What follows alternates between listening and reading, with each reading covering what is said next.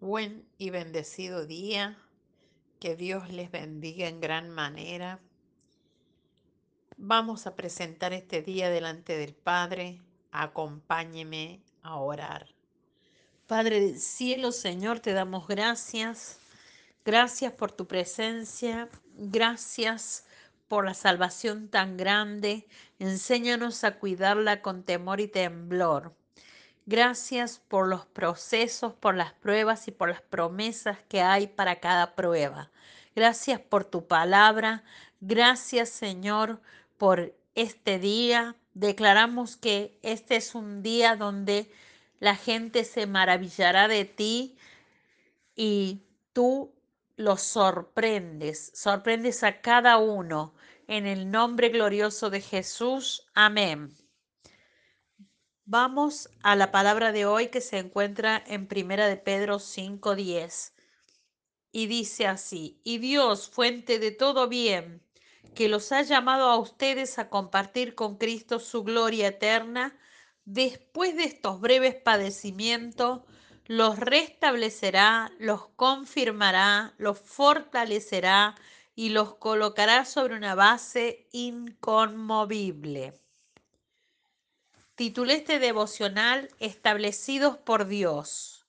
Durante esta semana hemos visto la eficacia de la palabra y los cumplimientos de ella. Aún en momentos difíciles, en momentos de proceso, de prueba y angustia, Dios tiene promesas para nuestra vida.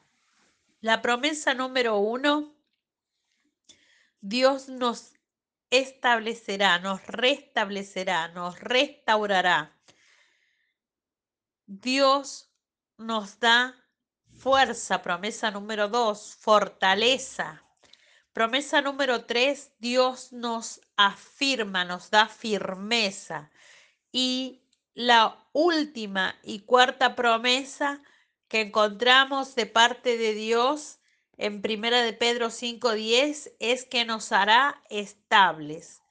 No hay nada más bueno para una persona, para una persona que tiene familia y para una persona que aún no ha formado su familia, no hay nada más grandioso que tener estabilidad en nuestras vidas. Estabilidad emocional, estabilidad familiar, estabilidad laboral, estabilidad financiera estabilidad en cada área de nuestra vida. Esa es la promesa que Dios tiene para nosotros.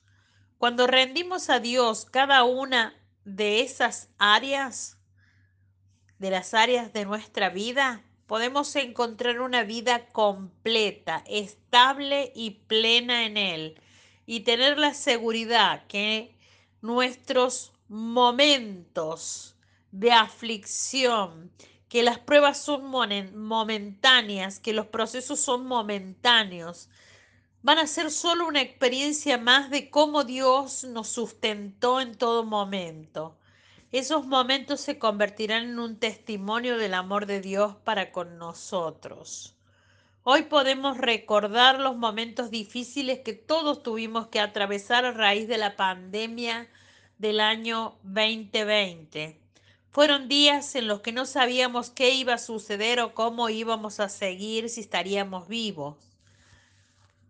Pero estábamos seguros de algo, que saldríamos adelante. Estábamos seguros de que Dios sería fiel con nosotros.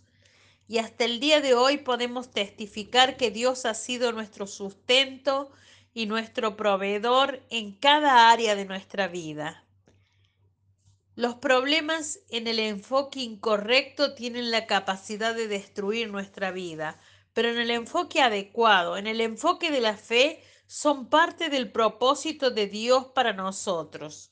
No son algo que surgen de la nada.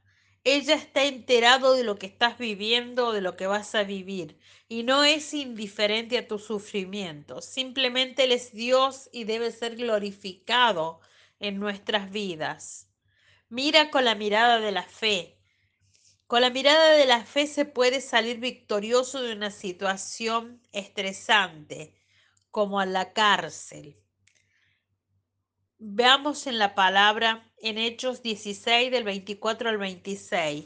Ante tal orden, el carcelero los metió en la celda más profunda de la prisión y les sujetó los pies en el cepo. Hacia la medianoche, Pablo y Silas estaban orando y cantando alabanzas a Dios, mientras los otros presos se escuchaban. Repentinamente un violento temblor de tierra sacudió los cimientos de la prisión y se abrieron de golpe todas las puertas y se soltaron las cadenas de todos los presos.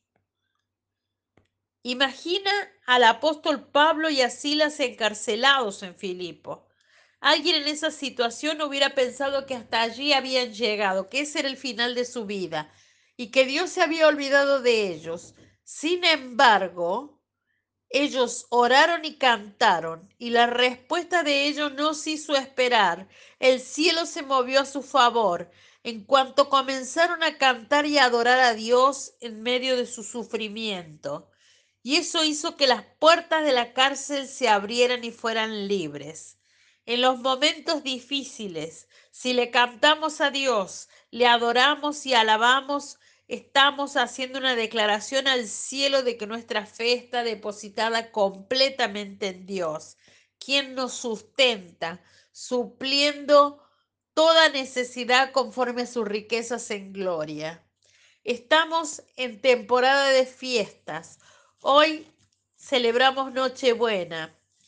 ¿Qué es Nochebuena para nosotros? Una oportunidad más para testificar que para nosotros Navidad es Jesús, quien no se aferró a su deidad y se hizo hombre para habitar entre nosotros. El verbo era con Dios y el verbo era Dios.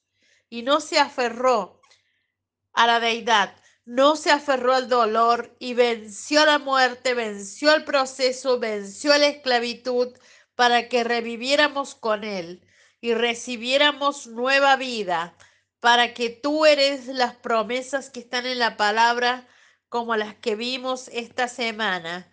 Precisamente por eso Cristo es el mediador de una nueva alianza.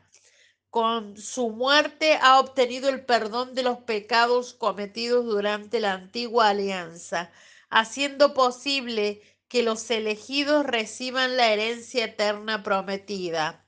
Todos saben que para que un testamento surte efecto es necesario que conste la muerte de quien lo otorgó. En vida del testador no tiene ninguna validez, ya que solo a partir de la muerte adquiere valor un testamento. Hebreos 9, versículo 15 al 17. Completa la lectura de esta palabra.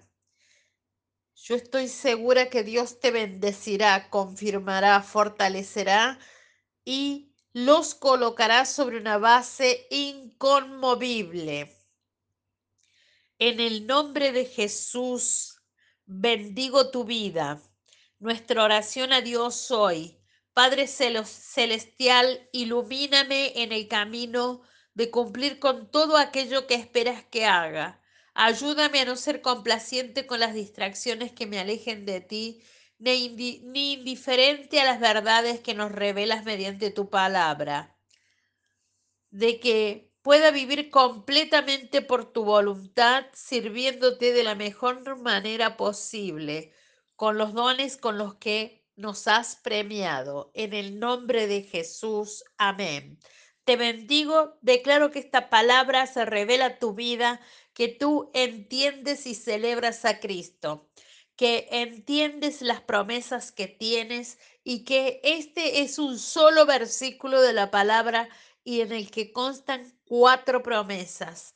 Entonces escudriña las escrituras, vive por la fe, vive de la fe, no por vista, sino por fe. Que Dios te bendiga y hasta el lunes.